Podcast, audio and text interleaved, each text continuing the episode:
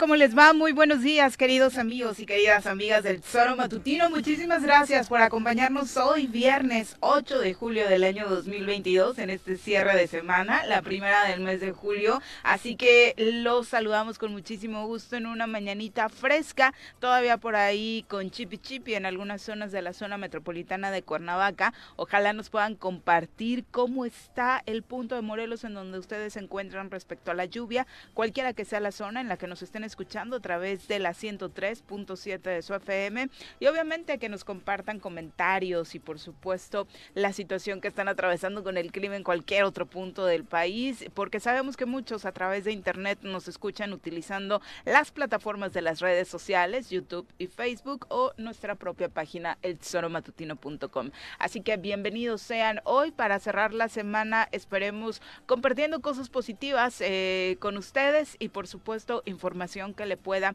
pues ayudar, por supuesto, a llevar mejor su día. Mi querido Pepe, ¿cómo te va? Muy buenos días. Hola, ¿qué tal, Viri? Muy buenos días, buenos días al auditorio. Ya es fin de semana, ya este se siente el ambiente, yo. no, digo que tuve, le estaba diciendo ya Liz cuando llegué, tuve una pelea brutal anoche con un mosquito. Ah, sí, ¿no te dejó dormir? Tres de la madrugada, ¿Cómo más o crees? menos. Sí, sí, sí. Entonces, si me ven ustedes medio golpeado por la vida, evidentemente es por mis excesos que he tenido en estos casi 43 años, pero evidentemente anoche, específicamente por un mosquito. Hay unos latosísimos, por Uy, este era buenísimo, buenísimo para eso, te lo juro. Pero no eres bueno para echártelos. Soy muy bruto. Sí, se te escapan. Porque de pronto ya dije, no, no le voy a hacer caso, voy a dormir. Entonces apagaba la luz y no, no, no podía, regresaba, regresaba entonces fue un duelo ahí, este, ahora sí que sí fue de muerte, pero este, me tarde, tarde, tarde, tarde, te lo juro.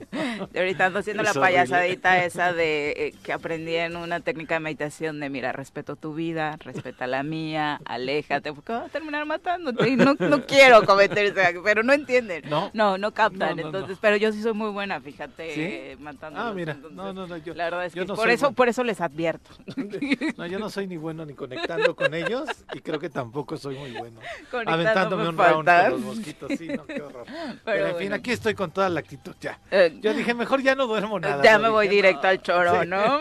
Pero no, aquí andamos. Oye, comentar por supuesto esta preocupación que creo que de muchos de los delitos que regularmente platicamos, este asunto de los asaltos en el transporte público son los que desafortunadamente, pues eh, preocupan a, mayor parte de la población, obviamente, porque la mayor parte de la población eh, utilizamos transporte público de alguna u otra forma y escuchar estas noticias en torno a un claro incremento en los asaltos al transporte público es preocupante y por supuesto, más preocupante aún es que siga sin ser un tema atendido por las autoridades de seguridad y que de nueva cuenta estén dejando en manos de los ciudadanos el tema de la eh, pues hacer justicia, ¿no? Eh, ayer. se viralizaron estas imágenes en el puente del pollo, que además es otro punto en el que siempre, siempre que hablamos de asaltos en el transporte público, son los mismos lugares, señores de seguridad. Nadie, ni siquiera están innovando los delincuentes, caramba, siguen utilizando los puntos de siempre. Ese trayecto del puente El Pollo al Polvorín es asaltado tiro por viaje. Pero bueno, ayer se viralizaron precisamente estas escenas en las que desafortunadamente pues los ciudadanos ya hartos, porque hemos tenido particularmente esta semana una ola de asaltos eh, continuos en el transporte público, pues deciden pues defenderse en primer lugar, defender su patrimonio y por otro lado, pues obviamente meterle una golpiza al delincuente para eh, después entregarlo a las autoridades, ¿no? Sí, no, no se ven, en, el video se escuchan, prácticamente no, no está tan explícito.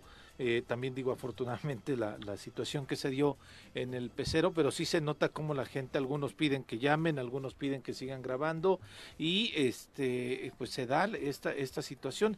El otro caso, Viri, que, que, no, que bueno, yo espero que con este tema sí haya podido tener el tiempo la gente de poder eh, eh, denunciar no solamente darle su golpiza que pues eh, como bien lo dices, ya es un acto de desesperación y frustración de respuesta a esta pues este situación intolerable ya, ¿no? Pero que luego nos echan la culpa, ¿no? Porque ay, es que cómo no van a denunciar. Señores, los agarran saliendo el del miércoles fue saliendo del trabajo 9 10 de la noche frente a los Pullman de Morelos, hartos ya yendo a su casa después de una jornada laboral intensa. La gente que sale esa hora, pues lo que menos va a hacer, lo dejan sin pasaje, lo dejan sin comunicarse, pues por supuesto que no se van a ir a la fiscalía en ese momento a levantar una denuncia, ¿no? Sí, yo creo que se tiene que hacer una adecuación ahí en estos casos, porque hablaba del caso de esta chica en Temisco también, Colgón Azteca, donde un tipo se mete a su casa, intenta abusar de ella, eh, ella grita, ¿no? Los vecinos acuden, entran al, domicilio, le dan una golpiza también al tipo, lo amarran, lo,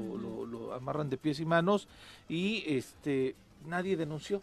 Sí, y al parecer está involucrada, eh, según los últimos datos, la agresión habría sido contra una menor de edad. Entonces, este, esos temas del, desafortunadamente de las no denuncias, pues quedan ahí, sí le dan sus cates, yo no sé si aprendan a partir de eso, de allá no poder animarse a delinquir de manera tan, tan, tan sencilla, ¿no?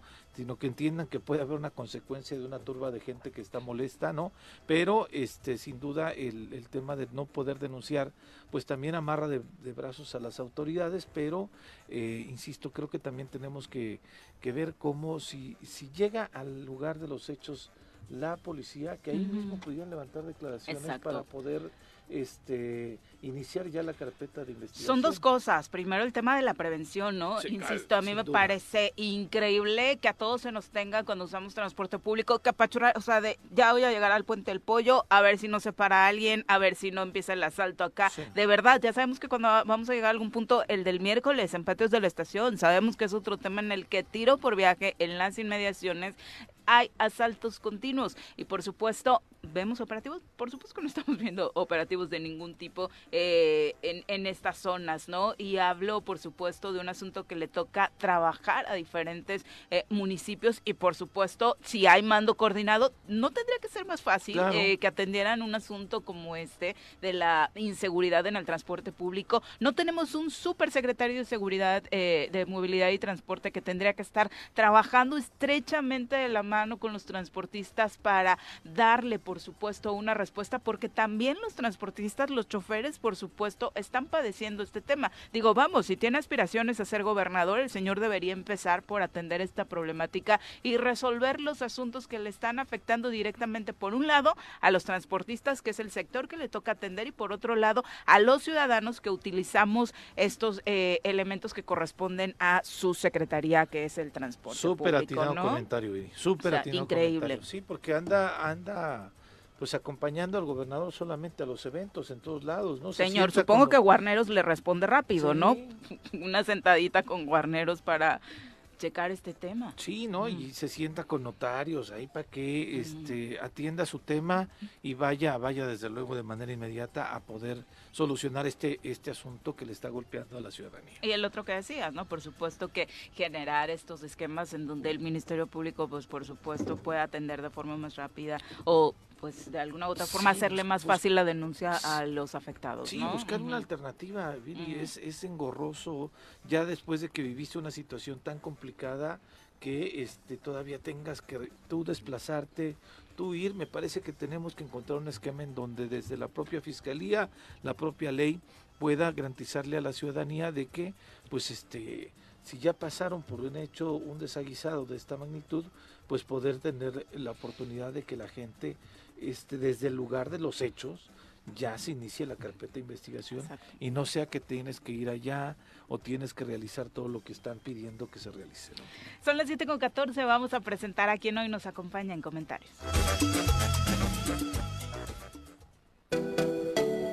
Una mujer llena de conocimiento, exdiputada, comunicóloga fiel creyente de la transformación y morena de corazón, sin dejar atrás los deliciosos postres que hace. Ya está con nosotros Alejandra Flores.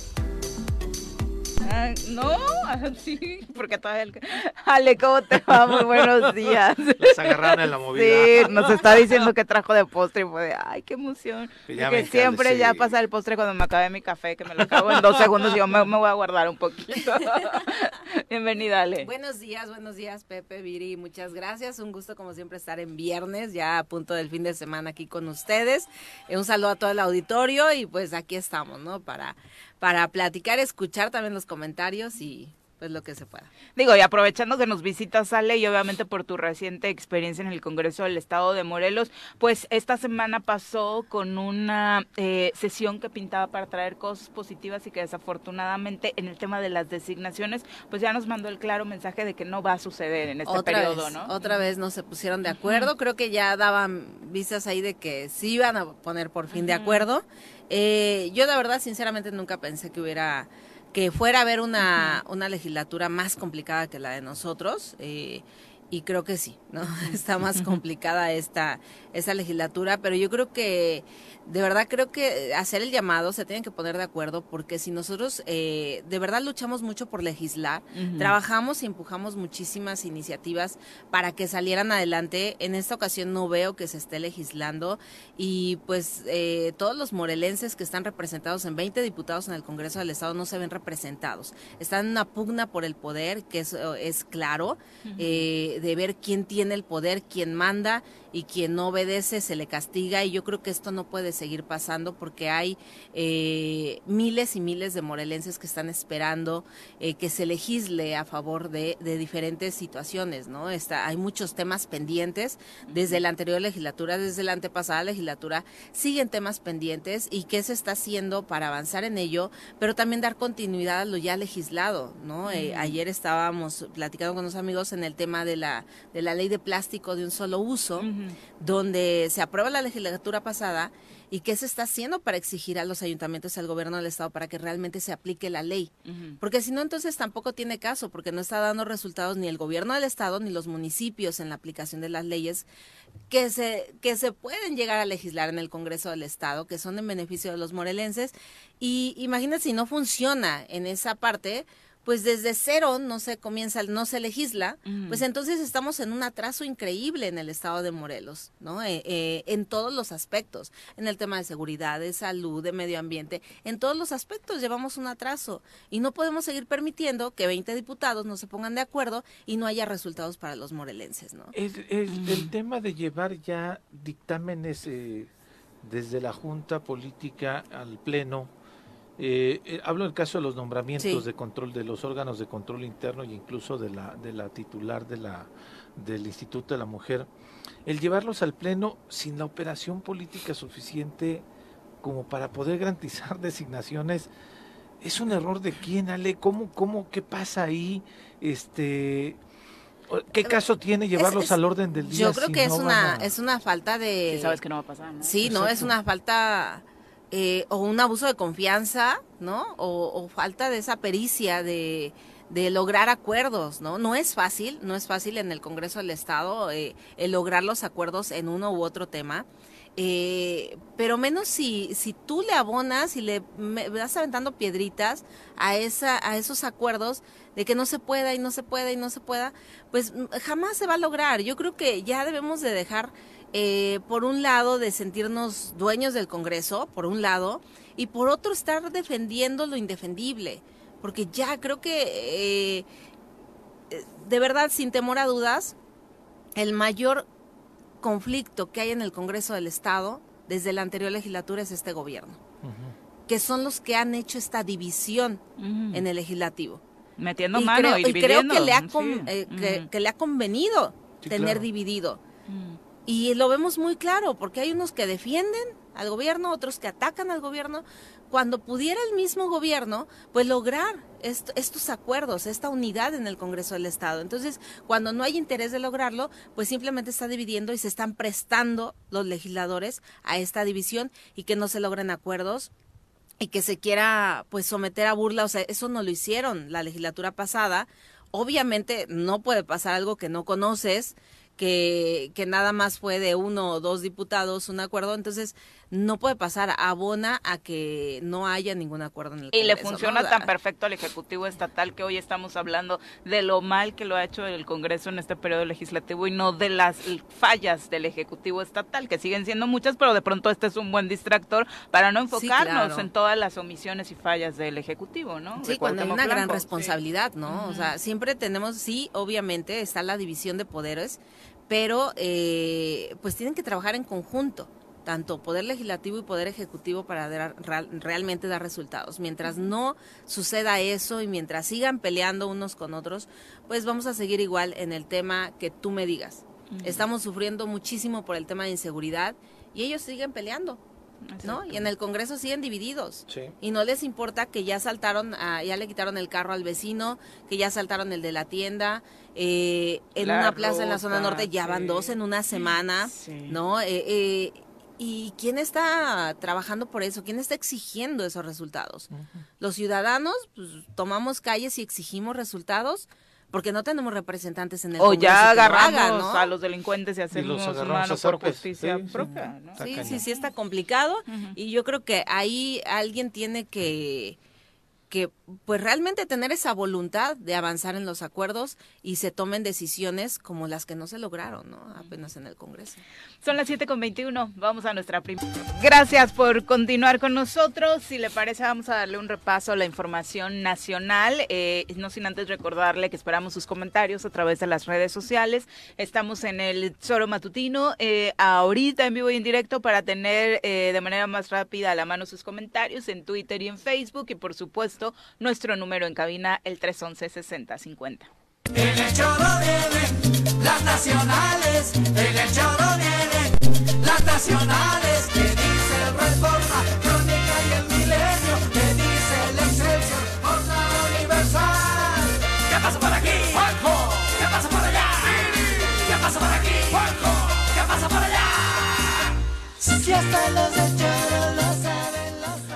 Bueno, pues por supuesto el asunto de Enrique Peña Nieto que alcanzamos a comentarle el día de ayer eh, mientras transcurría la mañanera ha seguido dando de qué hablar en torno a las acusaciones que pesan hoy contra el expresidente de la República, que por cierto ya aseguró que está dispuesto a demostrar la legalidad de su patrimonio. El expresidente Enrique Peña Nieto aseguró a través de su cuenta oficial en Twitter que demostrará la legalidad de sus bienes luego de que la unidad de la inteligencia de inteligencia Inteligencia Financiera, perdón, informara que la Fiscalía General de la República tiene abierta ya una carpeta de investigación en su contra por presuntas operaciones con recursos de procedencia ilícita. En dos mensajes publicados, el exmandatario expresó su confianza en las instituciones de procuración y administración de justicia en el país. Eh, dicen lo siguiente los tweets. En relación con la denuncia presentada en mi contra por la Unidad de Inteligencia Financiera, estoy cierto que ante las autoridades competentes se me permitirá aclarar cualquier, cualquier cuestionamiento sobre mi patrimonio y demostrar la legalidad del mismo dentro de los procedimientos legales. Expreso mi confianza en las instituciones de procuración y administración de justicia mexicanas. Y es que ayer el titular de la UIF, Pablo Gómez, informó que la Fiscalía tiene abierta esta carpeta de investigación contra el expresidente en el que pues se señala que hay un esquema por el que el exmandatario presuntamente se benefició de más de 26 millones de pesos a través de transferencias internacionales. Al menos 15 personas y empresas estarían involucradas en las transferencias del expresidente de México. Y según apunta hoy Reforma en su primera plana, sería ahora eh, pues una aparición de otro hermano incómodo, ahora el de Enrique Peña Nieto. Arturo Peña Nieto ya era conocido como el hermano incómodo, siempre hay un hermano, un hijo, un primo, ¿no? Sí, claro. un compadre incómodo. Yo sí tengo uno también. Tan ¿eh? de moda. ¿Cuál de todos? No, un familiar. no, yo dije, tus hermanos son radio escuchas, no les Todavía no llegan mis hermanos, pero sí, este, hay, dos, tres familiares ahí. Mm, okay. raros. Se van a quejar ahora tus hermanos que están pendientes de la transmisión siempre, pero bueno. mensaje Los Montes, a ver. Ay, mis hermanos los amo. Arturo, el hermano de Enrique Peña Nieto, eh, se señala en esta investigación de los presuntos sobornos eh, relacionados con la reforma energética de 2013 como uno de los colaboradores más cercanos de Emilio Lozoya. Eh, a la par, otro de los integrantes de este equipo que estaba precisamente pues tratando de generar consensos en torno a la reforma energética, declaró a la Fiscalía que el entonces presidente Enrique Peña Nieto recomendó otorgar contratos de Pemex a su hermano. Fue a mediados de ese año cuando llegó la recomendación desde Los Pinos, aunque el entonces director de Pemex no le adjudicó los contratos. Su renuncia aumentó la animadversión que le tenía el exsecretario de Hacienda, Luis Videgaray. Así lo relata Froilán García, ex coordinador ejecutivo de la Dirección General de Pemex y brazo derecho de Lozoya. Eh, esto está relatado en el testimonio que se rindió el 9 de septiembre de 2020 como parte de su colaboración con la Fiscalía bajo un criterio de oportunidad. Este ex colaborador de Pemex asegura que recibió en su oficina al hermano del expresidente. Ahí se notaba la presión y el nepotismo al que fue sometido Lozoya por Luis Videgaray y por el presidente Peña Nieto en los casos donde estaba relacionado directamente su hermano Arturo y también su cuñado de nombre Juan José Chimal, quienes a mediados de 2013 fueron atendidos en diferentes ocasiones por un servidor, eh, señala en el testimonio, en mis oficinas por instrucciones expresas del presidente de la República bajo pues esta condición de que le dieran contratos para Pemex. Hasta hoy lo que se conoce es eso, la presión, no que hubieran existido los contratos. Vamos a checar, pues si más adelante se da a conocer algo de este tipo, ¿no? Pero sería eh, pues uno de los temas que se estarían investigando contra el presidente Peña Nieto. Y algunos dicen 29 millones de pesos nada más. No, no se flojo, don Pablo, rásquele más, seguramente hay más por ahí, ¿no? Claro, claro, millones de pesos supuesto. A, las cifras que tiene el alcance los presidentes, ¿no? Es una cantidad muy pequeña. Pero yo creo que aquí lo importante es que esto sienta un precedente, ¿no? Sienta un precedente de una investigación real a un presidente de la República y que ojalá y esto venga en cascada, ¿no? Que sí había funcionarios, otros funcionarios, pero de ir con el presidente y de ahí que se vengan muchos más. Digo, siento muy tranquilo al expresidente, ¿no? En, en sus tweets, o sea, muy tranquilo, pero bueno, pues vamos a, a ver qué pasa y sí, que le rasquen más, porque debe de haber muchísimo más. en otros lados. Eh, creo que les ha llovido, ¿no? Sobre los del PRI. Y decíamos, sale ayer, que con lo de Alito y con lo de, bueno, este Alejandro Moreno, este, y con lo de Enrique Peña Nieto, se rompen ahí como dos paradigmas que se tenían. Uno, que este dirigente del PRI era un aliado del presidente Andrés Manuel López Obrador y que pues Andrés Manuel López Obrador lo había puesto en el PRI ahí. Y el otro, este eh, hipótesis que se tenía o se tiene de que había un acuerdo de no tocar a Enrique Peña Nieto por parte del presidente Andrés Manuel López Obrador y que por eso el presidente Peña Nieto no se metió o no en el proceso electoral y tampoco eh, enrareció el proceso de entrega-recepción de esto, ¿no? Entonces, yo creo que con estas, con estas, si es que existiera, hubiera existido ese acuerdo, con estas dos situaciones que están dando, me parece Queda claro que no yo pensaría que no. O dirías tú, algo habré pasado por ahí, ¿no? o una de dos. El acuerdo tenía fecha de caducidad, ¿no? O no era real. Así pero, sí, pero sí, sí lo podemos seguir diciendo, Alito. Digo, si uno ya conoce hasta el baño de su lujosa mansión, pues ya lo ve como cuate, ¿no? dos baños, dos inodoros. Uno se sigue preguntando, ¿Ustedes ¿dos inodoros que regresa o no regresa? Alito, no. Ayer se fue un video, ¿no? Que ya estaba llegando allá a la sede de la ONU, ¿no? Específicamente donde atiende ahora Michelle Bachelet, la ex eh, presidenta de Chile, en donde decía hay una persecución, eh, están acabando con la democracia en el país, eh, bla, bla, bla. Qué cosas. Bueno, ya eh, seguiremos conociendo de noticias seguramente en torno a estos dos personajes. Eh, en noticias eh, pues internacionales, Shinzo Abe, ex primer ministro de Japón, murió hoy a consecuencia de dos disparos de arma de fuego. El político japonés se encontraba en un acto de campaña en Nara cuando fue atacado por la espalda. esta noticia obviamente le ha dado la vuelta al mundo. Abe tenía 67 años y recibió dos disparos por la espalda a unos tres metros de distancia mientras hacía campaña para las elecciones de este domingo para llegar a la Cámara Alta en la ciudad occidental de Nara. Eh, la policía arrestó a un hombre de 40 años que podría ser, por supuesto, el eh, quien realizó los disparos, aunque esta información aún no está confirmada. Dos videos transmitidos eh, por la televisión local mostraban lo que parecía ser humo de armas que salían detrás de este ex primer ministro mientras hablaba y un hombre que era abordado por personal de seguridad en la calle poco tiempo después. El primer ministro actual, Fumio Kishida, y otros miembros del gabinete cancelaron la campaña y regresaron a Tokio. No está claro si el tiroteo afectará el, este, eh, pues la realización de las elecciones del próximo domingo, en el que pues el partido oficial parecía que iba a ganar eh, fácil, fácilmente. Y lo que dicen es que el arma que activa fue un arma hecha a mano. a mano, sí, no fue un arma, sí, no fue un arma de un arma de fuego hecha a mano. Sí, sí, sí. O sea, vi la imagen y sí se ve completamente, pues, no como un arma convencional, ¿no? Bastante rústica.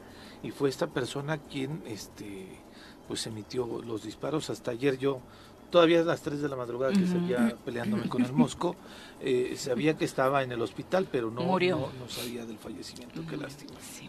Y lo de México, de destacar que eh, pues en donde se dio el asesinato de los sacerdotes jesuitas, eh, pues ya se localizó a los dos jóvenes que no aparecían, que los que realmente iban tras ellos en este primer este atentado. Uno de ellos apareció con vida, ¿no? golpeado desde luego, otro desafortunadamente no, y las autoridades están investigando sobre este hecho, aparte que detuvieron a uno de los cómplices del chueco, ¿no? Pero este digo es un avance en la investigación que está realizando allá y qué bueno. Digo, lástima que no aparecieron los dos chicos con vida, pero sí uno y podré esclarecer cuál es el fondo del asunto. Ojalá, ojalá que el testimonio de este joven eh, pueda ayudar, por supuesto, a dar con el paradero y con la razón principal de por qué se genera que siguen eh, ocurriendo muchas dudas, ¿no? Respecto a exactamente por qué iban siguiendo el guía de turistas, por qué exactamente van a esa iglesia y por qué, a pesar de que tenían una relación, al parecer eh, pues, cordial con la iglesia, porque se sabe que incluso eran los sacerdotes, pues parte querida por la comunidad, incluidos quienes forman parte de la delincuencia que suele suceder en muchas comunidades, eh, ¿no? Pues terminan por quitarle la vida a los sacerdotes. Se en un respeto, ¿no? Exacto. Jesús Armando fue encontrado el 4 de julio en el poblado del Chorro, mientras que el cuerpo de Raúl de Paul fue localizado en eh, Seracawi este 7 de julio, el día de ayer. Está bajo el esquema de testigos protegidos, se encuentra bajo resguardo de las autoridades. Ya son las 7.30.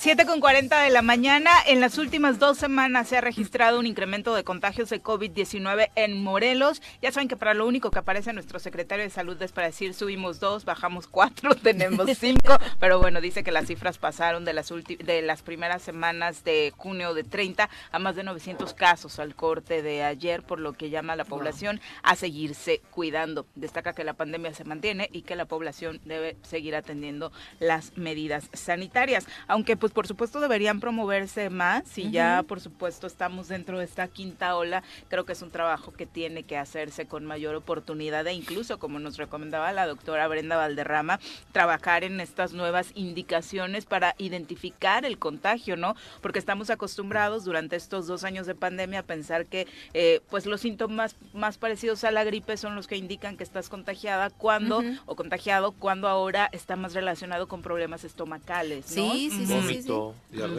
sí, Entonces hay que, por supuesto, desde salud también estar informando de esos temas secretario, ojalá se pueda se pueda hacer, ¿no? Y que lo hemos corroborado con algunos compañeros que han estado, sí.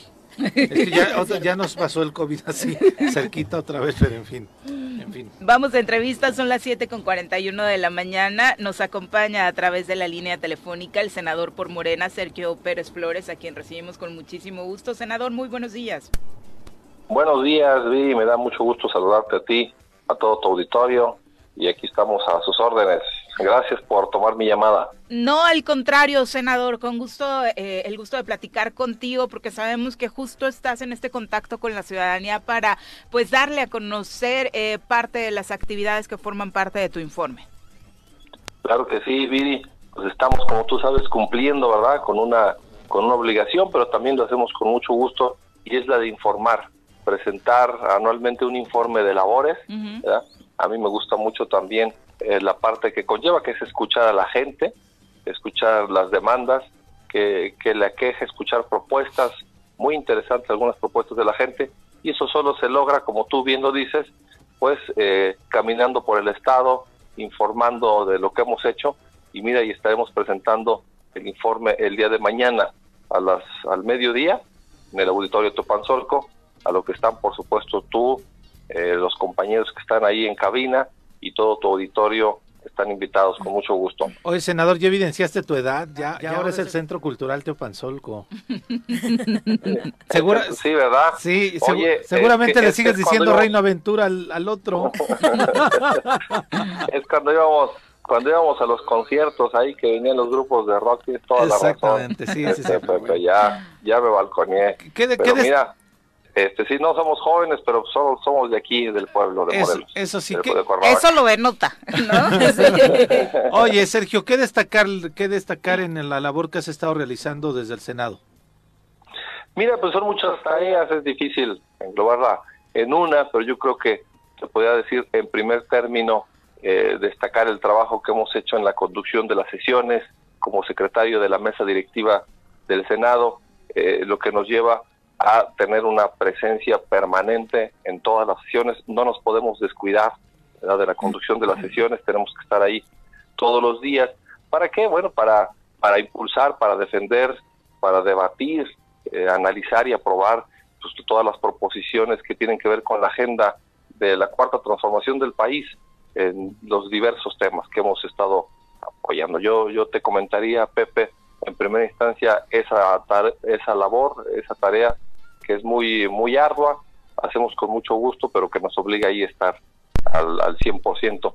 En segundo término, te hablaría pues también de las propuestas que de la mano de esa agenda pues hemos presentado nosotros como propuestas para eh, proposiciones eh, con punto de acuerdo y han sido diversos exhortos y algunas propuestas de decreto también este Pepe en materia de seguridad en materia de este eh, de juicio político etcétera Definitivamente parte de eh, lo que la ciudadanía regularmente tiene en mente es que cuando se es diputado federal, cuando se es senador, eh, son cargos que implican que se desatienda la realidad de Morelos, senador.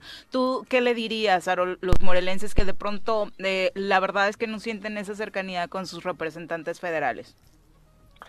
sin duda, tienes toda la razón, Viri, porque ese es un gran reto por un lado, los que somos eh, legisladores federales, eh, pues el Senado, la República, el Congreso, está en la Ciudad de México, ¿verdad? Eh, por parte de tu servidor, yo lo que he tratado es de hacer un esfuerzo por no quedarme a radicar allá, que a veces es tentador, por este, porque es cansado también, hay que ser franco, el hecho de ir y venir constantemente. Entonces yo he hecho un esfuerzo de quedarme allá hasta en hoteles. Yo no, no he radicado allá, yo hago el esfuerzo de si me tengo que quedar porque a veces las sesiones o, o las sesiones de comisiones también terminen muy tarde, yo hago el esfuerzo, me quedo en un hotel y, y de estar y de regresarme para no perder el vínculo, no perder el pulso de lo que está pasando aquí en nuestro estado. Y por eso precisamente te comentaba que yo lo que pulso eh, en el estado es, entre otros temas, por supuesto, pero es primordialmente en el, tema de seguridad.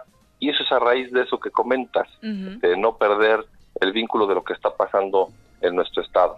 Sí, de pronto ese vínculo desafortunadamente lo pierden hasta quienes están aquí trabajando, ¿no? Nuestros representantes locales. Eh, en este ánimo de compartirle al auditorio lo que eh, relatarás en tu informe, realmente dentro de todas estas decisiones que ha tomado el grupo de legisladores, senadores de la Cuarta Transformación, ¿cuál crees que sea eh, la que más ha beneficiado al Estado de Morelos de forma particular?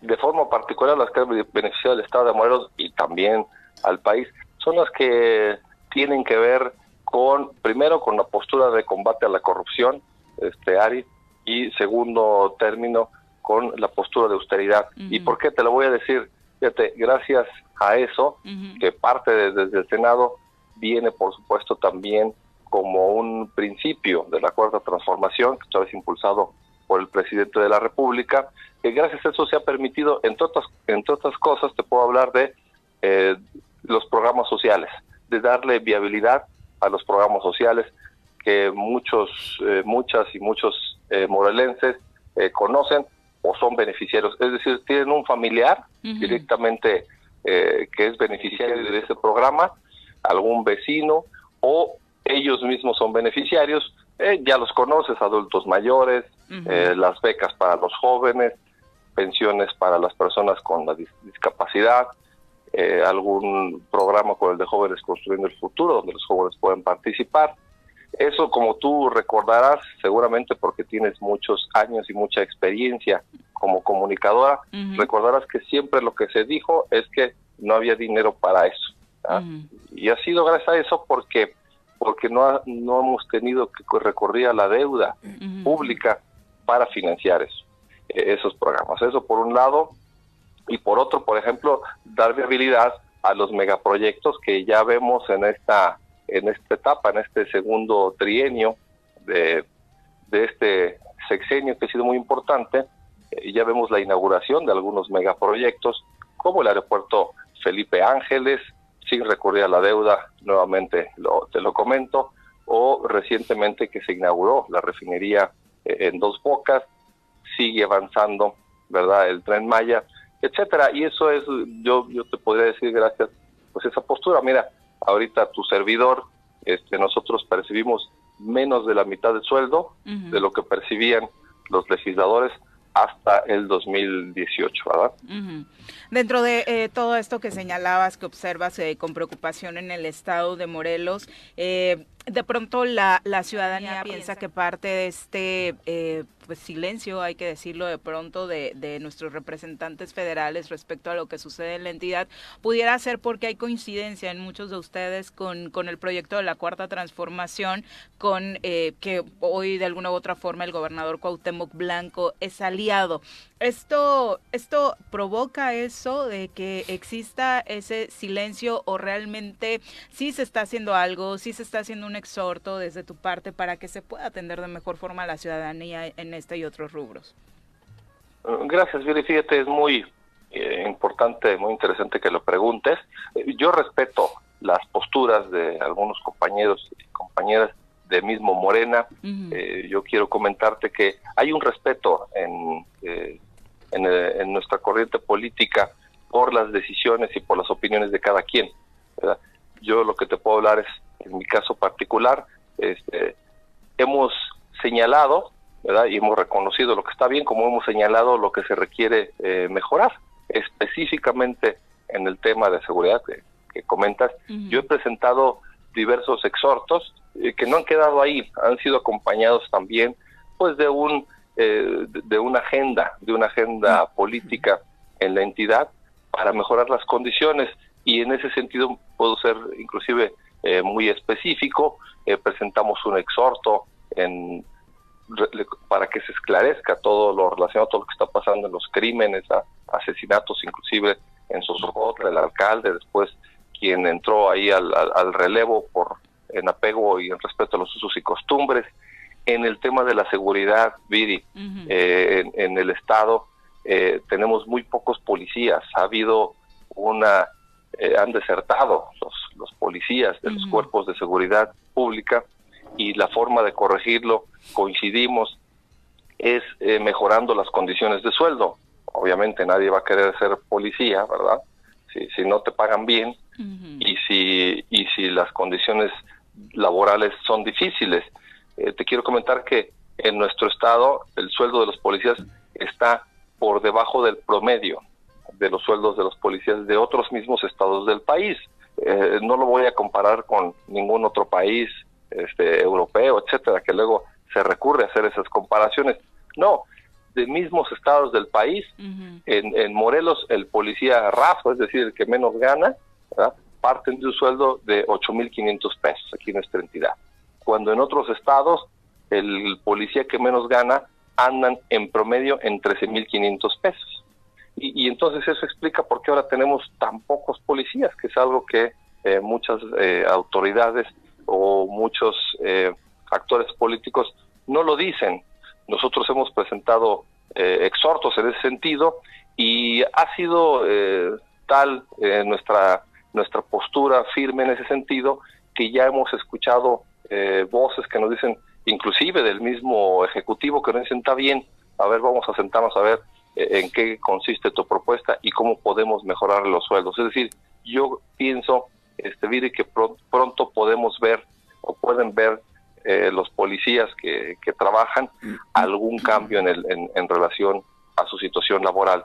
Y eso es, eh, por citarte, uno de, distintos temas que yo creo que tenemos que trabajar para mejorar las condiciones de seguridad y para mejorar la seguridad de la gente. Sí, que sería importantísimo que el recurso que hay, incluso ahora mismo, antes de aumentarlo, pudiera aplicarse en eso, porque legisladores locales hablan de este aumento presupuestal para el rubro de seguridad precisamente para eh, dotar de mayores elementos policíacos a la población y no fue ejecutado ese recurso para ese tema, en ¿no? El Estado de Morelos se ha incrementado el presupuesto. Sí, pero fíjate, ahí, ahí lo que pasa es, es muy interesante porque eh, primero lo que hay que hacer es aumentarle el sueldo. No hay, no hay eh, capacidad de convocatoria, no hay personas que quieran ser policías.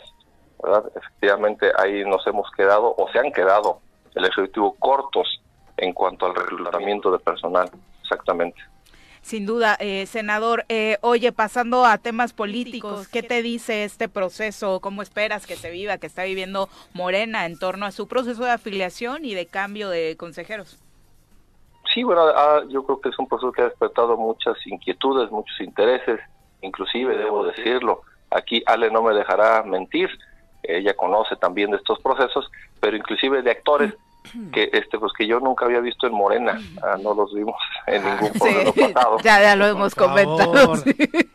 Y ahora este, ha despertado muchos intereses y eso habla de la de la gran capacidad de convocatoria que se tiene en nuestro movimiento, eso habla sin duda de que de que vamos a ganar este, las próximas elecciones, esa eh, eso habla de que la gente está muy pendiente de lo que está pasando en nuestro movimiento y, yo creo que va a ser un proceso muy importante de una convocatoria nacional y estatal eh, donde va a participar millones, millones de mexicanas y de mexicanos y de que nos va a llevar eh, después de esto a un resultado de unidad. Yo, yo creo que vamos a salir después de esto con eh, la unidad de un solo frente, un solo frente ideológico, político, para atender lo que se venga, Viri. ¿Sí crees que sea un solo frente para cómo se ven las cosas? Digo, porque además sería importantísimo que fuera así, va a sentar las bases para ustedes rumbo a 2024. Claro, así e, estamos trabajando para eso yo y yo confío que así va a ser, confío también en la capacidad política de, los actores. Y me refiero a los actores de veras, los que sí son de Morena, este Viri, eh, este, justamente en que, así lo harán. Justo en ese sentido, este eh, senador, eh, el llamado a la militancia, ¿cuál es de esta gente que está buscando de manera pues, oportunista? ya lo dijo Viri, tal cual. este, el poderse subir a un barco que va bien, que goza todavía de la confianza de la ciudadanía, que este a partir de algunas otras encuestas vemos que evidentemente el principal activo de Morena es el presidente Andrés Manuel López Obrador, pero me parece que el partido está teniendo ya fortaleza por, por una situación propia, ¿eh? Sí, bueno, yo creo que es importante que trabajemos en eso, Pepe, ¿verdad? En que en generar esa eh, identidad, esa ideología propia del partido, porque sería consolidar eh, sin duda el movimiento. Y yo creo que en ese sentido eh, es un llamado, es una es una convocatoria para que la gente que se identifica, ¿verdad? Con los principios de nuestro movimiento, este, aunque como yo lo comentaba, no lo habíamos visto antes, pero fíjate que es importante comentar que pueden participar. Es decir, la participación en esta convocatoria no es solo para los que aspiran un cargo, también los que únicamente quieren participar en la elección de esos cargos que se van a, eh, que se estarán eh, en este caso, pues eh, contendiendo. Entonces la gente puede participar, ya sea este, los que se identifiquen con o que consideren que tienen un legítimo derecho, ¿verdad? Eh, para acceder a un cargo, o los que este, simplemente quieran participar en la toma de esa decisión votando o eligiendo. Entonces yo creo que la convocatoria en ese sentido permite la participación de toda la ciudadanía, eh, inclusive eh, bien lo dices Pepe, aunque en el pasado este, no, no, no hayan estado en el movimiento y ahorita gusten o quieran participar. Es una convocatoria muy abierta, muy incluyente. Senador eh, Ale Flores.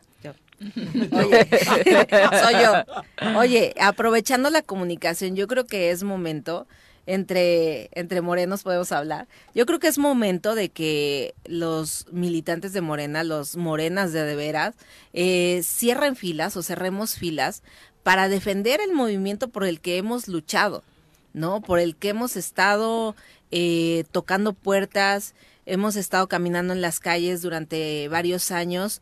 Es, es momento de cerrar filas para defender este proyecto de personas que quieran... Eh, pues eh, eh, me queda claro que está bien que, que, entre toda la gente, es bienvenida toda la gente que quiera sumar a este proyecto, pero no la gente que quiera aprovecharse de este proyecto para seguir manteniéndose en el poder. Hay candados que hay que ser muy claros en esta convocatoria, si bien se le abren las puertas a, a todos los que quieran participar, hay candados candados que tenemos que defender también los militantes de Morena y ahí yo creo que deberíamos de sumarnos, cerrar filas, todos los actores principales de Morena para que no le suceda a, Morena lo que les ha sucedido a otros partidos. Y se, se corre el riesgo de que pueda pasar si, eh, si no nos unimos, si no llegamos a este proceso unidos hablas de que después de este proceso vamos a salir unidos. Yo creo que deberíamos de ir unidos a este proceso para que no, para no poner en riesgo a, a este movimiento de regeneración nacional. Sí, coincido totalmente, este Ale. Eh, yo creo que lo, lo, has explicado bien. Yo no lo quise, o no lo expliqué así, pero hay una, un aspecto de la convocatoria donde hay, hay candados y eso yo creo que da este, ciertas garantías, ¿verdad? A los compañeros que, como bien dices tú, este, pues han, han forjado este movimiento tocando puertas, etcétera, eh, trabajando muy arduamente. Y creo que en ese sentido está, está cuidada esa parte. Eh, ya corresponde a los actores políticos, en este caso a los que estamos aquí en el estado de Morelos, eh, pues ponernos de acuerdo. Yo, yo este, atiendo tu petición, tu llamado y con mucho gusto este, nos reunimos, platicamos y, yo creo que podemos ir precisamente abriendo sus diálogos y creo que de eso se trata. Eh, coincido también contigo, no vamos a salir a salir unidos si cada quien camina por su por su cuenta. Así es. Exacto, sí, no no dejen que se les cuele la ultraderecha al partido, será. Oye, oye Viri, pero a la gente, a ver, tú tú sabes de esto, a la gente que tanto le interesan los temas de nuestro partido, este, yo quería informarles, ¿ah? Sí, claro. Totalmente. Y para eso les hacemos la invitación en torno a que te acompañen en este evento. Recuérdanos el horario, el día, para que estén presentes contigo en el Teopanzolco. Sí, gracias. Eh, lo voy a, le voy a decir bien, no va a regañar aquí Pepe Montes. Eh, es el día de el día sábado, el día de mañana en el Centro Cultural Teopanzolco. Ahora sí, ¿verdad, Pepe? Bien, perfecto. el Centro Cultural Teopanzolco, al mediodía Ahí estaremos rindiendo el informe, ¿verdad? De cara a la gente, de cara a la ciudadanía, los que gusten asistir. Ahí estaremos con mucho gusto. Perfecto, pues muchas gracias por la comunicación, senador. Muy buenos días. Gracias, Un abrazo, igualmente senador. para todos ustedes. Hasta Piri, luego. Pepe, Salud. Ale. Que tengan muy buen día. Un gusto saludarlos y saludarlos. Igualmente, un abrazo. Son las 8. Bueno, nos vamos a nuestra siguiente pausa, regresamos. 8 con 4 de la mañana, Lupita Ramírez dice, muy bien dicho, Ale, no queremos foráneos o que no sean morenos, arriba a la 4T. Saludos, Lupita. Bueno, Lupita. Se trata de que todos los morenos, como decías, realmente ejerzan su sí, derecho claro, al voto y de elección, ¿no? A que todos uh -huh. entren, pero Javier Sotres, un abrazo. Karina Pool también. Eh, Jacqueline Montoya te manda muchos saludos. Sale, eh, le gusta mucho que nos acompañes en comentarios. Dani Nava, Ep Conde también te deja muchos eh, saludos. Mujer trabajadora con o sin cargo y eso está para destacarse. Ay, mira, todos, todos fans por acá presentes. Vicky Carquín también un abrazo para ti, muchas gracias por acompañarnos. Y Leonel Crespo. pero les agradeceré más su voto en la ah, sí, por favor. Este 31 de julio no olviden ir a votar por Ale Flores.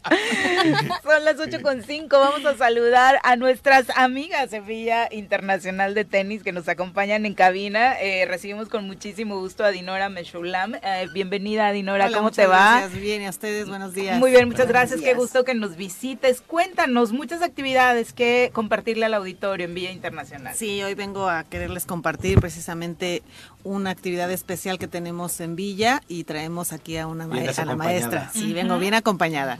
Cuéntanos. Ah, mira, bueno, Villa Internacional, como les he dicho en algunas otras ocasiones que nos han invitado, está remodelado, estamos, tenemos instalaciones increíbles, la verdad. Tenemos, bueno, obviamente el tenis, que es nuestro fuerte, pádel, tenemos un gimnasio, alberca climatizada, un hotel de 10 habitaciones que está súper cómodo, súper rico para quien quiera venir a visitarnos. vista en deliciosa. vista deliciosa, un restaurante delicioso también, un cafecito muy rico también. Entonces, la verdad es que los invitamos a que vayan a visitarnos, a hacerse socios y, bueno, parte de nuestras actividades que no nada más son tenis, tenemos baile, tenemos tai chi, tenemos acondicionamiento físico, pilates y traemos a nuestra maestra de hip hop que nos que se Ah, llama ¿Qué tal? Hola, ¿cuál es tu nombre? Mi nombre es Velvet Villanueva, mucho gusto. Bienvenida. Hip hop, cuéntanos. Sí, bueno, yo estoy a cargo del área de ritmos urbanos, que es el baile, pues hip hop, mm, reggaetón, R&B, afro y entre otras áreas que, que esto este gene- genera, que esto pues está. Está padrísimo porque aparte son ritmos que están muy de moda, muy de y la verdad sí. es que no solamente por aprender a bailar o, o terminar como los profesionales, incluso ahora hasta para subir tu videito a TikTok, ¿no? Sí, Quieres claro. hacerlo lo mejor Te- posible y te ayuda muchísimo, supongo, físicamente. Ya ¿no? te da eso. muchos beneficios. Porque tengo un bailarín en la casa. Ay, qué buena onda, Sí, sí. yo creo que sí, sí, te da muchos beneficios pues en tu salud, o sea, en tu cuerpo, de la verdad haces mucho, mucho, mucho ejercicio, mucha fuerza. Te da también mucha disciplina, por ejemplo, ahorita tú que dices para los niños, pues es un ambiente muy sano, Ujú. donde pues están ejercitando, están creando disciplina y pues también es un arte pues muy bonito de expresión y pues también te ayuda hasta psicológicamente pues con, con tus problemas porque ahí puedes sacar como todo y expresarte por medio de, de la danza. Entonces pues es un arte muy bonito y como ustedes dicen con música pues muy moderna, muy nueva, entonces pues es, es muy divertido. Sí, que eso, ¿no? De por sí el ejercicio te genera endorfinas, te hace sentir más feliz y escuchando tu música favorita o bailando los ritmos que te gustan, supongo que mucho más, ¿no? Sí, claro, exactamente. Oye, ¿y quiénes van más? ¿Niños, niñas, adultos? Pues de todo, va todo, pero más pues jóvenes, por ahí de Ujú. 14, 13 años a Ujú. 28, Ah, ¿qué tal? 30. Ujú. Sí, y pues son los lun no, los martes y jueves de 5 a 6.30 de, de la tarde ahí en Villa Internacional, en Oye, el Salón ¿hay una clase por ritmos o es una de Es eh, una general? sola clase y ahí se van viendo los Diferentes los ritmos. diferentes ritmos. ¿Tú desde es. cuándo este, bailas? ¿Desde cuándo impartes clases? Mm. ¿Dónde empezaste a practicarlo? Bueno, yo empecé desde los 3 años de edad. Ah, Ah, ¿qué qué tal? padre. con, con ballet, este, ahí con una tía mía que fue directora de, de Bellas Artes, se llama Mirna Villanueva. Y este, y bueno, de ahí empecé y ya como a los 14, 15 me empezó a gustar más como lo urbano, porque siempre me dediqué como al jazz, al conte y así. Y ya, hace poquito empecé a dar clases, ahí luchándole, viéndole en dónde, hasta que Dinora pues nos prestó la, la oportunidad. Pero todo eso te dio las bases, ¿no? El ballet, precisamente Claro. para Sí. que hoy fuera con mayor facilidad Sí, sí, pues, cualquier otro ritmo, ¿no? Si ya te quieres dedicar al baile, sí tienes que pues tomar otro tipo de, de entrenamiento. Sí, Ya, sí, los sí. raperos ya estamos pasados de moda, ¿va? No, ¿cómo no? Va- va- va Sí. pegadito con es, el es hip la época de los raperos, sí, este, sí. esta es la época. Va, va ahí junto con el hip hop. Sí, ¿no? claro. Es, es muy. Sí, sí, sí. Regresamos a la, a la- a la pista. Pero yo creo que hoy van a buscarla para aprender a perrear, Sí, sin duda, Aprendan ¿no? a perrear, amigos. Perrear es vida. ¿Qué, ¿Tiene un costo estas clases? Este, Eh, ¿están tienes que ser socio. Danos toda la información porque ya Sí, me ya. Estas clases no tienen que ser socios, pueden únicamente ir a la clase y si quieres, Velvet, contarles los costos, lo- todo eso, Este, sin ahorita detalles. nuestra inscripción es, es gratis y para los socios tenemos un descuento, está en 600 pesos la mensualidad y para los que no son socios está en 800 pesos. Ok, La mensualidad. bien. La mensualidad, Ok, sí. No, bueno, vamos ¿Habrá a un subir un, curso poco el promedio de verano edad, algo? pero vamos. No tenemos de, de momento planeado. Estamos viendo, sobre todo, que nos han pedido algunas mamás de que tienen hij- hijos chiquitos en el club. Tal vez si hacemos algo, pero si es así, yo lo voy a sacar en nuestras redes sociales. Y por acá les estamos Y- compartiendo al sí, auditorio, por sí, supuesto, ¿no? sí. Sin, sin problema. ¿Y las redes sociales cuáles son para que las sigan? Es bueno, Villa Internacional de Tenis en Facebook y en Instagram. Sí. Perfecto, oye, pues está padrísimo porque aparte Villa Internacional ya prácticamente con esto cubre no solo todos los géneros musicales en sus clases, todos los gustos y todas las edades, ¿no? Prácticamente Sí. lo que busca ser un club familiar es eso, tener actividades para todas las generaciones, desde los más peques hasta los adultos mayores como Juanji. Que ya le reclamaste que no ha ido. Exactamente, ya me está preocupando. ya, ya no ya, es muy querido ahí en el club, ¿eh? la verdad. Se le olvidó el camino. Que, que, vaya a perrear, que vaya a perrear. Sí, sí, sí. Sería bueno que tomara las para clases. Perrear. El viernes pasado estuvo perreando, ¿eh? Sí. Tendría ¿Sí? que hacer mucho esfuerzo porque no, no tiene la parte trasera de su cuerpo como para perrear, pero bueno, ahí se le enseña, ahí se le enseña. Ay, ay, ay, ay, a defenderse, ya viene a Se le desarrolla. Se desarrolla la técnica sin problema. Oye, en la dirección, el número telefónico. Sí, mire, estamos en Subida Chalma número 702, Colonia Lomas de Atzingo. El, el, el teléfono, perdón, es 777-380-0507. Y sobre Subida Chalma hay dos estaciones de gas, es en la segunda, al lado, justamente. Perfecto. Pues muchísimas gracias por acompañarnos. Todo el éxito del mundo. Gracias a ustedes. Son las 8 con 12. Vamos a pausa. Regresamos con más. Todos los fans de la estrella que nos visita hoy. Ya viene, ya viene. No se despeguen. Justin y Mauricio. Sí, sí, sí. 8 con 17 de la mañana. Yo creo que es uno de los momentos de mayor rating de este programa en los últimos años. Sí, señor López Obrador, ni usted lo ha logrado, perdónale.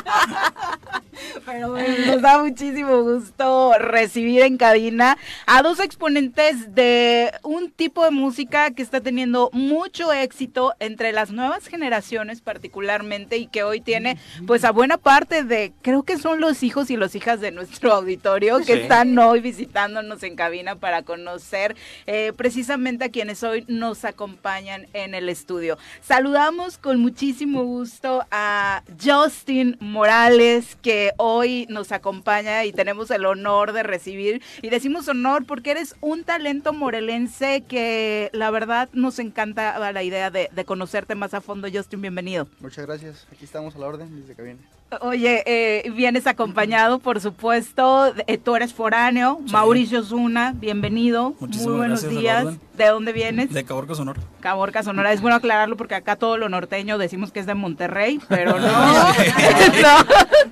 Sonora, Sonora. Como, allá, a nosotros nos dicen chilangos. chilangos. exactamente.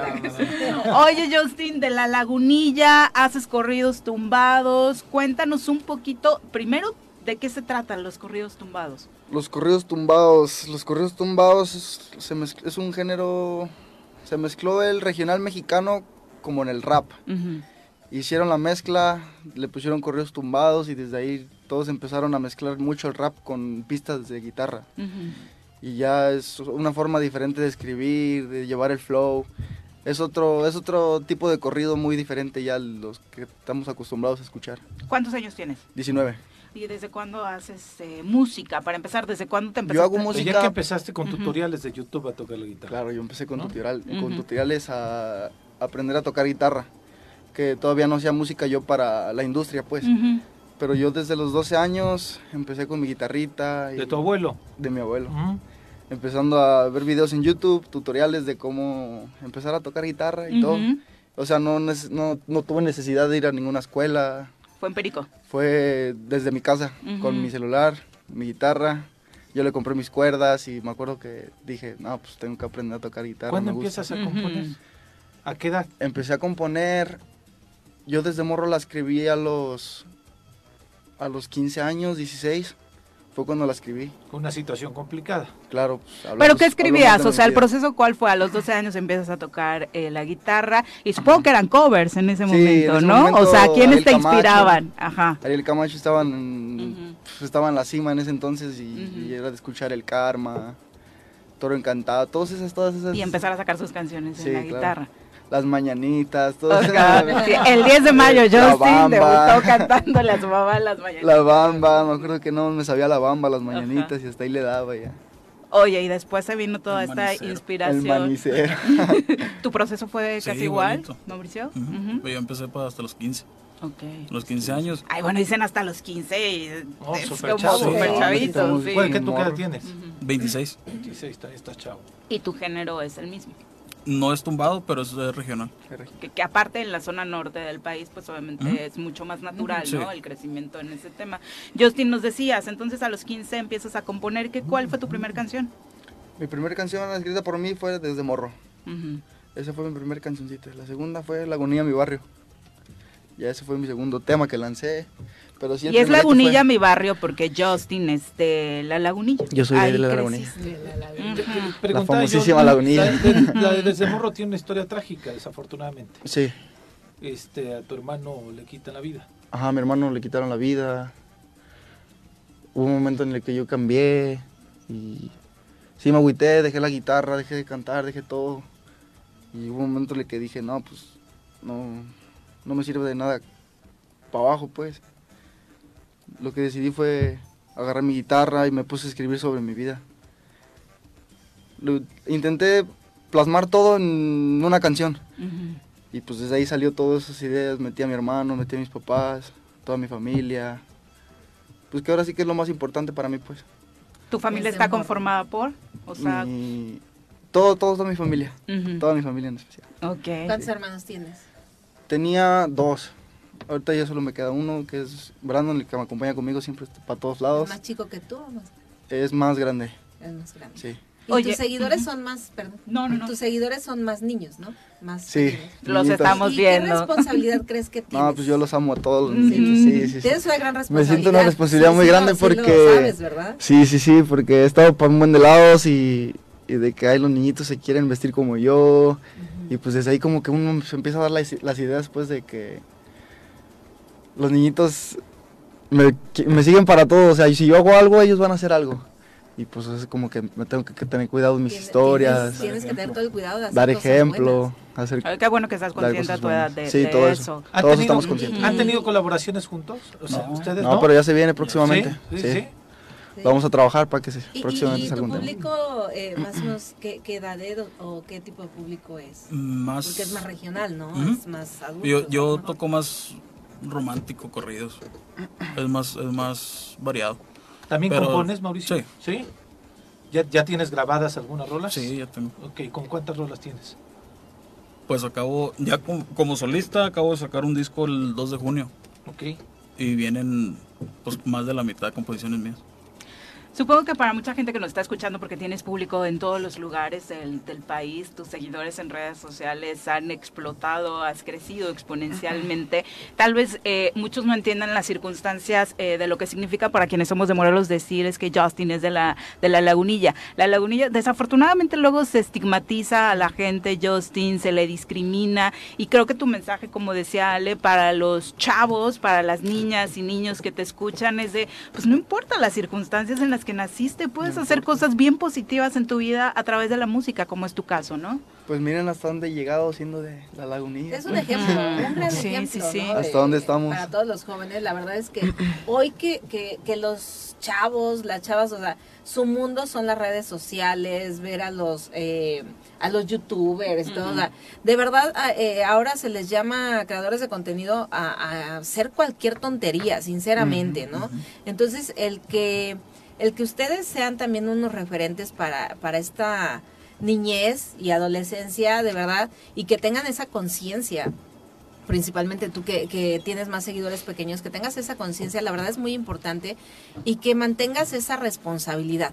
Porque yo, por ejemplo, que tengo un niño de 13 años, Claro. sí me preocupa que qué es lo que ven, qué es lo que escuchan, y que tú seas consciente de eso, la verdad es que me gusta mucho porque sabes que eres un ejemplo para ellos y que imitan todo. La verdad es que imitan todo. Sí. Dices, se quieren vestir igual que yo y que siempre eh, no pierdas esa esencia, no pierdas eso de que hay alguien que me está viendo.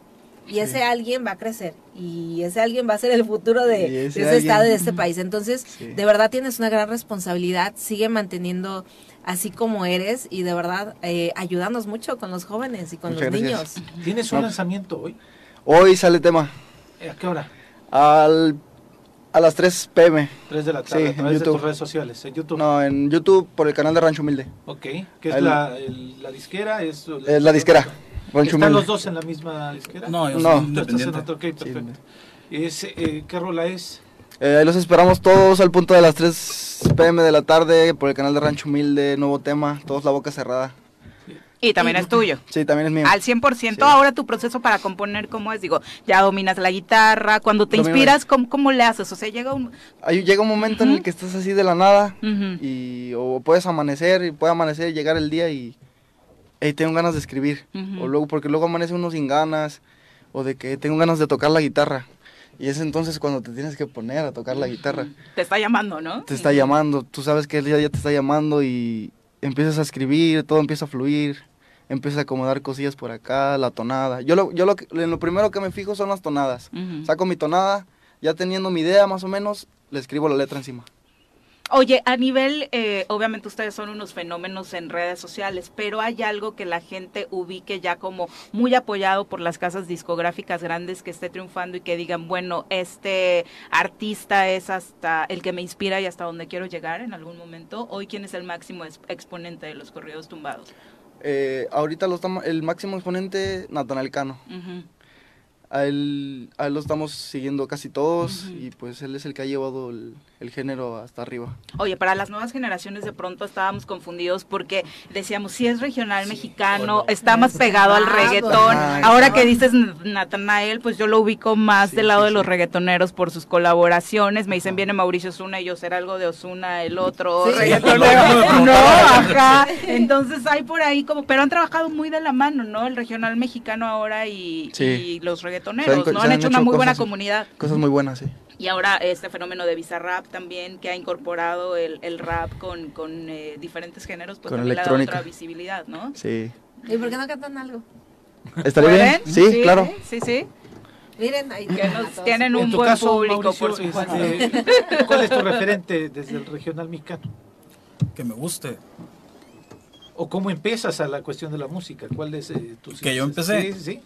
Yo no, yo no ni quería ser músico. Ah, ¿no? No, y a los tenía como 15 años y me platica mi tata una historia que él en su tiempo fue músico, pero así nomás de, de borrachera. Y le digo, yo quiero ser como mi tata. Y, Y por- empezamos con la borrachera. dice. Sí, borrachera. la música después. Sí, y ya me regaló una guitarra y pues, ya aprendí y se dio. Se dio la cosa. Primero, Decíamos, tienen, tienen grandes referentes en la zona norte Sí, del país sí. respecto a este tema, ¿no? Es la cuna. ah, por decir, a mí me gusta mucho Miguel y Miguel. Miguel y Miguel. Por, ese, por eso yo aprendí a requinter. Ujú. Por ellos ya luego salió el Ariel. El Camacho. Sí. Ariel Camacho. ¿Y qué hace aquí en Morelos? ¿Estás de gira o...? El Justin te invitó a conocer Cuernavaca. Mm, La? Es que me voy a, me voy a ¿Conoces la presentar, me voy a presentar el 23 de julio en, en Temixco. Vamos Ah, a tocar Ah, en, ok, Temisco.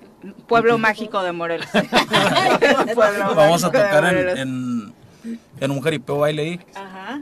y vengo a hacer promoción. Ah, ¿dónde es y cuándo? Cuéntanos. El 23 de julio en Temixco. Ok, Ah, perfecto. pues, Pues- Lomas del Carril. Ah, así. Lomas del Carril, Sí. por supuesto. Pues vamos a ir a verte, que Ah, por gracias. encanta en ese en ese municipio, por supuesto, ¿Qué día el regional mexicano. 23 de el julio. 23, o sea que vas a estar un buen rato por acá. Sí, yo creo que me voy a quedar unos dos meses, Ujú. mes y medio. ¿Te gusta?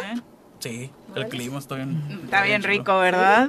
Bueno, son las 8 con 30. Eh, mientras nos acomodamos por acá para que esto resulte mejor en la interpretación, nos vamos a, a una pausa. Ahora les leemos todos sus comentarios. Por supuesto, muchos saludos, mucha gente emocionada de que nos estén visitando y de que estemos presentando en este programa. Eh, lo decías, Justin, eh, de alguna u otra forma es casi, casi que en exclusiva, ¿no? Una Claro. entrevista contigo porque eh, la verdad es que poco se dan estos momentos de acercamiento con los medios de comunicación porque tienes un canal padrísimo, ¿no? Que son Sí. las redes sociales eh, con tu público. Con mi público.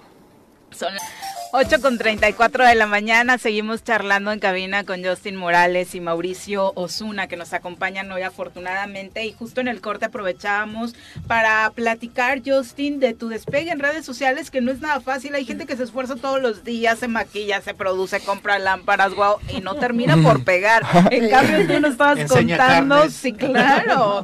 Claro, es lo que, es lo que la gente... que no tiene talento. Exacto. ¿no? Que tiene que En hacer tu muchas caso, cosas. ¿cómo? Hay veces que sí me sorprenden porque hay gente que se ha preparado 15, 20 años para ser cantante, músico, y la verdad no se les da.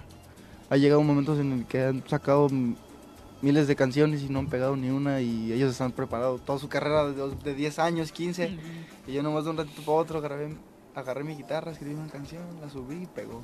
O sea, con tu cel, lo pusiste enfrente, tocaste frente al celular y lo subiste, ¿o cómo fue? Mm, cuando yo grabé mi primera canción, me acerqué a mi tío, a mi tío Luis, saludos a mi tío Luis. Ahí está. Saludos, don Luis. está bien de la lagunilla y es mi tío. ya me acerqué con él y él me llevó a un estudio de un amigo. Entonces yo grabé guitarras y grabé voz. Y ya, pues venía yo bien contento con mi cancioncita. Entonces yo creo un canal y, los, y la subo. Y entonces esa canción despega sin, o sea, yo no me imaginaba, pues yo solamente hice la canción para que la escucháramos ahí mi familia y así. Y nada más sin, publicidad ni nada, así como comenta, se fue la canción y entonces llega un amigo que tenía una empresa. Y entonces me dice, hey, nos estamos interesados en ti, queremos firmarte. Y yo acepto. Nos, nos hacemos, hacemos, nos juntamos los dos y entonces conocí ahí a mi requintista, a Fernando y es cuando graba la canción, la que todos han escuchado, la de Desde Morro, es la oficial, fue cuando se grabó con esa empresa. Y entonces agarramos ya la canción, ya que habíamos visto que había funcionado, agarró, se grabó, buena calidad, todo, y se subió. Y entonces la canción vuelve a agarrar vuelo otra vez, pega los 10 millones. Wow. Entonces cuando la canción está ahí, yo llego un día a mi casa, un día normal. Me conecto a Insta, y yo era muy fan de la empresa a la que estoy firmado ahora. Y en ese entonces, pues nadie, me conocía, que tenía yo 315 seguidores. Y me conecto a Insta, me meto al, en vivo de Jimmy y nada más de la nada veo que me acepta. Empieza a cargar mi cámara con la de él. Ah, de que yo lo mm. veo y no me la podía creer. ¿Te estaba enlazando su en vivo? Gritándole a, mi, hermano, a mi mamá, desesperado, pues no sabía qué hacer. Claro. Y ya este, él agarra y me empieza a comentar que, le gusta mi música, le enseñé desde morro, la de mi barrio. Wow. Le gustó desde morro y entonces desde ahí empezamos a trabajar. Desde ahí empezó todo. Porque vio tu talento, por supuesto. Y desde ahí te llegaron, lo, empezaron los millones de seguidores, ¿no? ¿Cuántos tienes actualmente? Ahorita llevamos para 250 mil que es un excelente número, por supuesto, para el corto tiempo de carrera, aparte que tienes. ¿Por qué crees, antes de pasar a nuestro episodio ya musical y demás, por qué crees que los chavitos se identifican contigo, con tu música? Pues siento mucho que la palabra desde morro influyó mucho en eso. Y pues ahora sí que los niñitos, eh, desde morro me enseñaron. Y hacen todos los alemanes que yo hago en los videos. Luego hasta incluso las mamás de los niñitos me han preguntado que dónde compro mis pantalones, los pants con bolsas que uso, porque los niñitos quieren usar de esos, mis gorras, sudaderas, todo eso. Los niñitos me preguntan que dónde compro esas cosas y ya cuando veo, llego las firmas de autógrafo, todos los niñitos con gorras iguales que las mías. Pásame mi sudadera, por favor. Sí. Oye, pero aparte lo tuyo es natural, ¿no? No es pose que alguien te diga de Justin, esta sudadera va a tener más éxito con los chavitos o cosas así, ah, ¿no? O sea, lo tuyo es, a, ti te gusta vestirse así. Voy a, las plazas, tiendas así normales. Yo agarro y veo una sudadera que, me, que veo que me puede quedar bien, me la compro. No importa el precio. Perfecto, sin duda. Oye, a las plazas. Mauricio, nos vas a cantar. ¿Qué nos vas a compartir? Esta es, composición mía. Se llama No me vuelves a engañar. Híjole. Les voy a cantar un pedacito No será tan fácil esta vez. Un simple te extraño no funciona. Que has cambiado y que no sé qué. Tus mentiras ya no me emocionan no me vuelves a engañar y lo juro por mi persona. Este idiota ya aprendió que todo no es color de rosa. Fuiste un momento gris, fuiste un mal panorama. Traicionaste la confianza de un buen hombre que te ama.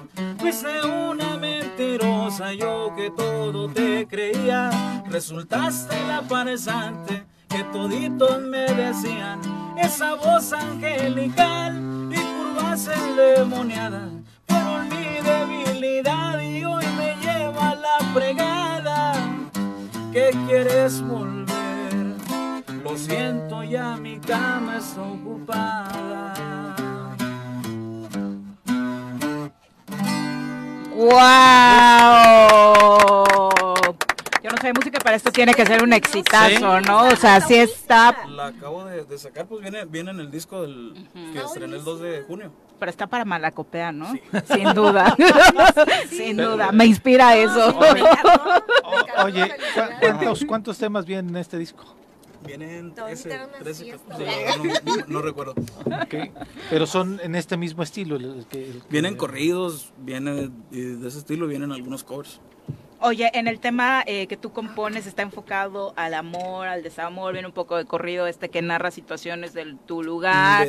Eh, mm, digamos, esta la compuse en una plática con un amigo, yo creo que nos está escuchando ahorita.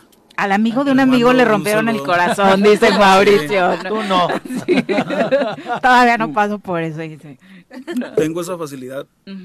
Si, si estamos platicando, a lo mejor no en el momento, pero a, los días, a un mes me quedo con la historia, sale el primer verso y ya me empiezo a acordar de eso y ya sobre eso ya le meto poquito acá, eh, poquito. Ah, qué chido, la verdad está muy buena. ¿Y ya, ya está eh, públicamente en alguna plataforma esta rola? Oye, ese tema de las plataformas, ¿sí les sirve a todos ustedes para el crecimiento? ¿Están están en, en todas las eh, que hoy difunden música? En todas, todas, las plataformas están. Físicamente también tu disco lo pueden encontrar. No, físicamente no. solamente es que ya no se usa eso, ¿no? Voy a hacer físicos para, para, el, para el evento. Para el 23 voy a regalar físicos. Ok. Sí, para ir a conseguir. Pero eso, ¿no? Ya prácticamente todo es digital. O sea, para los que somos de otras generaciones, ir por el CD y demás, ajá, ya, pues básicamente no. No, pues ahora sí ya, no, ya nadie usa. Ahora sí que son los celulares, ¿no? Pero está bien, está bien curioso no vas a dejar mentir, antes sacabas una canción y la publicabas, digamos, en Spotify y la gente decía, no, no, de YouTube, sube a YouTube. Claro. Para escucharla, pues, gratis en YouTube. Claro. Y ahora es al revés, en Spotify estamos fácil. Sí, es que los anuncios en una u otra plataforma luego nos caen medio gordos, pero coopérense entre la familia y ya se los quitan. Justin, ¿tú nos vas a compartir algo de música? Claro. ¿Sí? Sí, si quieren podemos cantar un pedazo de Morro. ¿Sí? Ay, que es el éxito y que creo que muchos de los que nos están escuchando y que hoy nos acompañan en cabina están ansiosos de escuchar esta rola. Eh, le compartías al público, Justin, la compusiste a la edad de... 15 años. 15 años. Inspirado, por supuesto, en una situación eh, familiar, como nos contaba Justin. Y sin duda, cuando, la, cuando la interpretas, ¿qué significa para ti, Justin? Pues ahora sí que pues, esa canción tiene un sentimiento enorme para mí, pues porque es, habla de mi vida. Y pues cada que la canto, pues es otra cosa enfrente de la gente. Y, y pues ahí va, ¿no? Desde morro.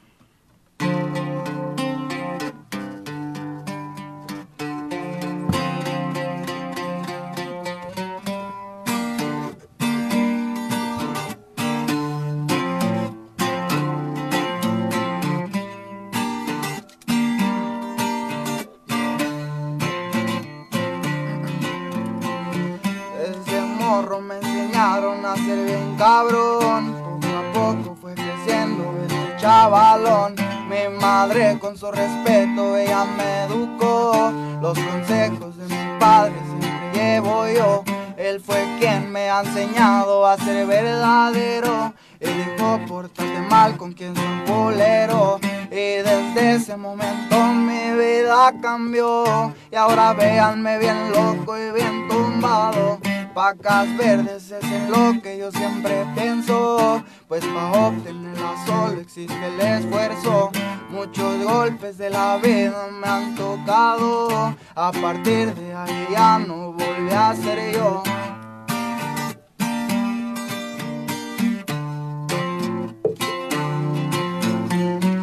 hermano que en paz descanse siempre fue un chingón. Yo lo llevo en la mente y en el corazón.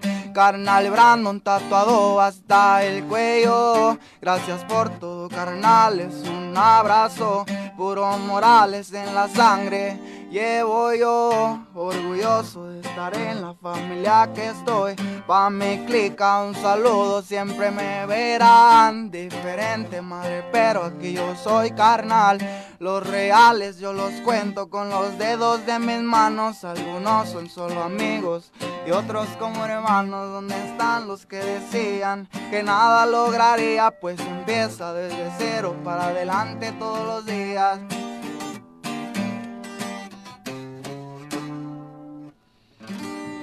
Bravo. Una rola impresionante, por supuesto, por lo que narras, por lo que cuentas, por lo que significa para ti, eh, Justin, y, y también sobre el valor de la amistad, ¿no? A, a tu edad, por supuesto, que es muy importante ir haciendo tu círculo de amigos Claro. verdaderos, de esos que, como dices, no te van a traicionar. No, pues, pero mi clica, lo que saludo, pues ellos han estado conmigo desde que yo tengo seis años, desde que nos juntamos ahí todos, desde chiquitos han estado conmigo y no- La importancia del barrio, hasta ¿verdad? la fecha siguen apoyándome y todo. Saludos de corazón para todos mis amigos. Y son los que te dicen, Justin, que no se te suba, ¿no? Aunque tengas millones de seguidores. Pues ellos eh, saben cómo ¿no? soy realmente y ellos saben que jamás pasaría eso. Eh, Eso es lo importante, Sí, es el que te conocen, ¿no? ¿Sigues viviendo ahí en la lagunilla? Claro, sí. Oye, un, un tema que nos preguntan mucho sobre el género como tal, tanto el regional mexicano como el corrido tumbado, es de pronto que se ha tenido el estigma de que enaltece cosas que de pronto para la juventud, pues desafortunadamente no son buenos mensajes, ¿no? Como el tema de las drogas, el sexo en exceso y, y demás. Entonces, ¿ustedes qué opinan sobre este estigma que de pronto se le pone al género musical? Más al regional, ¿verdad? Sí, está muy atacado, pero pues sin palabras. no, no. Sí, Pues yo, yo, yo en, en mi género trato de no cantar tanto, tanto ese rollo. Por igual, pues tengo, tengo hijos y todo ese rollo. No, trato de dar un poquito el ejemplo. Ujú. Ser un poquito censurado en ese, en ese aspecto. En tu caso. Claro, igual parte, de mi parte también. Tenemos mucho cuidado ahí con esos temas también, porque como les comentaba hace rato, los niñitos y todo eso no, no está bien. ¿Tu meta cuál es, Justin?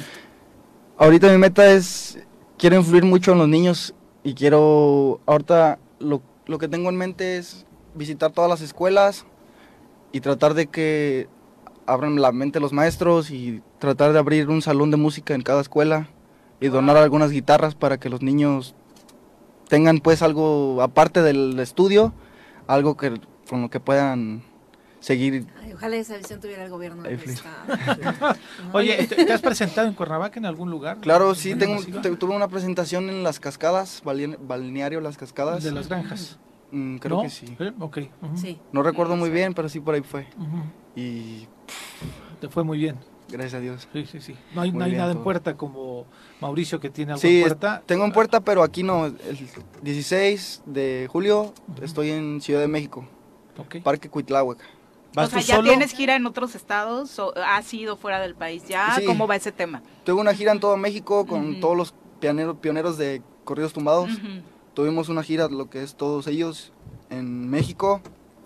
Y nada solo alcancé a ir a una fecha de Estados Unidos. Ok. Pero, Pero- obviamente ya tu música está trascendiendo fronteras. Sí, estamos muy pegados allá en Estados Unidos. Todas esas partes de allá, Arizona, Texas, todo eso. Y la visa no la he sacado, la de trabajo. Ya, visa ya tengo. Sí, Sí, ya no más cuestión de. ya no es cuestión de ¿Tú también echarle ya has tenido gana. giras internacionales o No, puro nacional? México. Puro México. De hecho, yo me acabo de ser solista, me hice solista en. Estás en un grupo. Ujú. ¿Qué grupo era? Grupo efectivo. ¿Cuánto tiempo estuviste ahí? Como siete años me Uy, bastante Oye, pero tiempo. cantas muy ya bien y aparte una- escribes padrísimo. me- Ah, o muchas sea, gracias. Nos cantaste un pedacito y Está nos gustó. Ya sí. te queremos llevar a nuestras fiestas. Ese, ese Ah, grupo tenía giras ya normalmente en la parte norte del país, el grupo en el que estabas, Mauricio. Ya sí trabajamos mucho al principio. Pasó así como, como desde morro. Nosotros grabamos primero la de la de Rafa Caro, no sé si lo han escuchado, no sé si se puede cantar un Sí, pedacito. claro. Cómo han pasado los años, pero sé muy bien. Ay, que sí, claro. También deben de saber de todas las hazañas que este hombre ha logrado. Que por los años 80 yo era el encargado del mundo del narco. Y que forme un imperio que hasta la fecha aún sigue dando. Pues nosotros esa Con canción- esas se vientan para arriba. Sí, nosotros la grabamos en 2000, 2014, 2015. En 2014 fue en un estudio casero y vimos que de repente nosotros ni en cuenta ya llevaba 2 millones, 3 millones en- en- de reproducciones en YouTube. Ya dijimos, pues hay que grabarla ya en estudio. Le hicimos video, la subimos con Beto Sierra y todo, pero la neta pegó más el, la- lo casero. Sí, y que además, por supuesto, para todo esto que eh, mucha de la gente de pronto estigmatiza, que es el, el corrido, pues es que hasta los grandes, ¿no? O sea, los Tigres del Norte, el jefe de jefes, la Sí. Reina del Sur, o sea, al final creo que ni siquiera es enaltecer, es narrar lo que está viviendo el país y son circunstancias que a veces nos rebasan y que son trasladadas Y a, a otras expresiones del arte como música. claro. Sí, exacto, es Exactamente, contar ¿no? una historia. Contar una historia. Exacto. Tú eras el, sol- el vocalista de aquel grupo. Sí. Ok, Y tú ya de por sí ya tocabas en ese momento. Yo era, era el, el- requintero y, vocalista. Y la verdad es que eh, este tema del estigma de la música lo preguntaba porque justo cuando anunciamos que venían, eh, dividieron comentarios, ¿no? Los fans, fans muy emocionados, por supuesto, de la visita y otros de cómo enaltecen ese tipo de música y no sé. Y saben que me da mucho gusto que justo ahora los comentarios que estamos recibiendo y escuchando esta postura que tienes, Justin, siendo tan joven y preocupado por las condiciones en las que van a crecer, pues tu generación, ¿no? O las generaciones que vienen, pues creo que les cambiaste mucho el chip de lo que pr- de pronto se piensa sobre Nos eh, esta música, pero seguimos Ale, sí, sobre esta música y, y, por supuesto sobre los cantantes, ¿no? Que de pronto creen que viven en una vida muy superficial y que ya no piensan en, en los problemas sociales. Sí, Pero tú sí estás consciente de, de esta responsabilidad que tienes, nos decías. claro, soy muy consciente de todo. Tenemos que hacer un trabajo bien, si no, no se puede. Oye, y musicalmente, ¿tu aspiración cuál es? ¿Hasta dónde eh, tienes ahorita pensado eh, llegar este año? ¿Quiere, ¿Ya estás planeando un, un nuevas grabaciones? Para este año tengo muchas metas. Tengo que tengo pendiente un álbum que tengo que sacar, 15 canciones yo creo.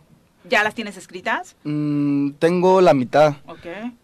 y el- una del la, presen- el presen- la que va a presentar el álbum sale es la que sale hoy. La que sale hoy. Sí, que yo creo que ese nombre va a tener el álbum, todos la boca cerrada. Todos la boca Sí. cerrada. ¿Dedicada para alguien? Para todos los que- para todos los, los haters, ¿no? Todos tenemos a alguien a quien dedicarle una rola así. muchos de aquí. Y que, la, y que la avientas hoy a las 3, digo, para recordarle. Hoy a las 3, ahí nos vemos. Las redes sociales, recuérdanos, Justin, que obviamente todo el mundo creo que sabe cómo ubicarte, pero ¿dónde van a escuchar la rola? Ah, la canción sale a las 3 pm, Rancho Humilde, por el canal de Rancho Humilde. Muchos nos están preguntando si tienen ya planeado hacer una canción juntos, si van a colaborar pronto. Sí, próximamente Sí. vamos a grabar una canción. Aprovechando que va a estar aquí dos meses, ¿no? Sí, vamos Sí. a ver si corrido, canción, pero algo grabamos. Un corridón.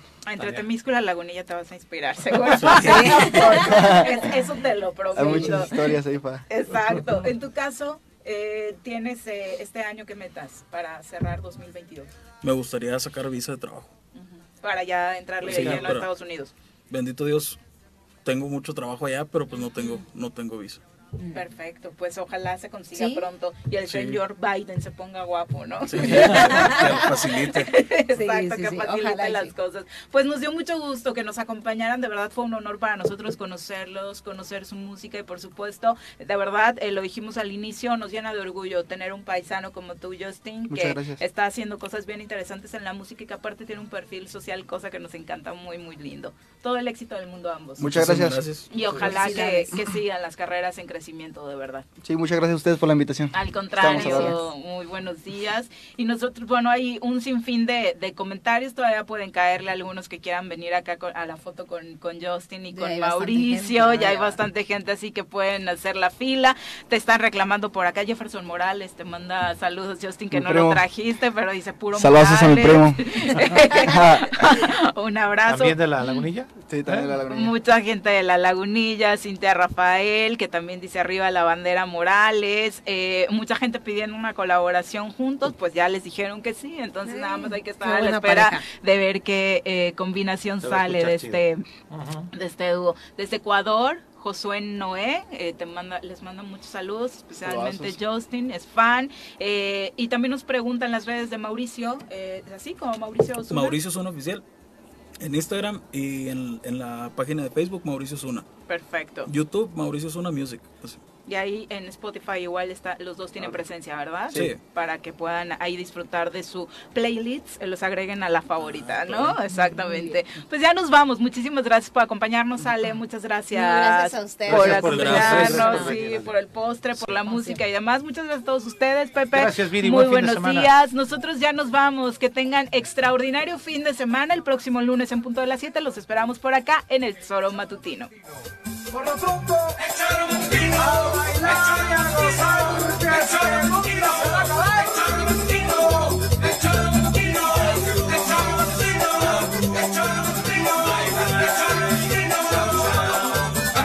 Gracias.